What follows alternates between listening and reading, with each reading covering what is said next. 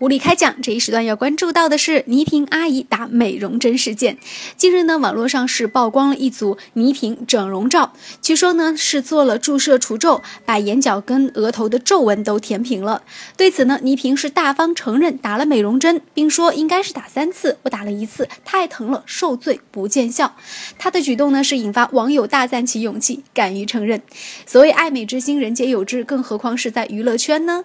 大龄女星为了返老还童，不惜付。付出任何代价。那倪萍的整容，其实在二零一二年就有传闻。当时倪萍自己说：“我也建议变老，但是不会去打美容针，更不会去整形。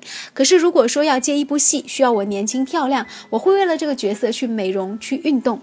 如今呢？”他也等到这个机会了，因为他要重返央视主持一个大型公益节目，等着我。那这句话呢，恰好可以来解释他现在为什么要去做整容、去打美容针。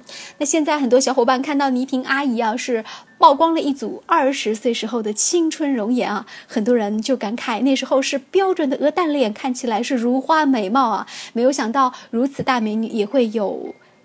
这个年老的一天，不过呢，我觉得倪萍对于这个生命当中的这种，呃，随之会变年老，其实表现的也是比较。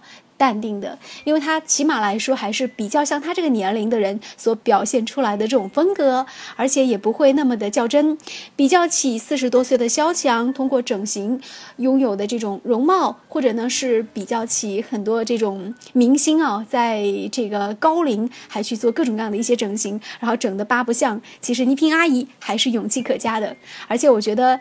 爱美之心，人皆有之嘛。无论是三十岁、四十岁，还是五十岁，你说呢？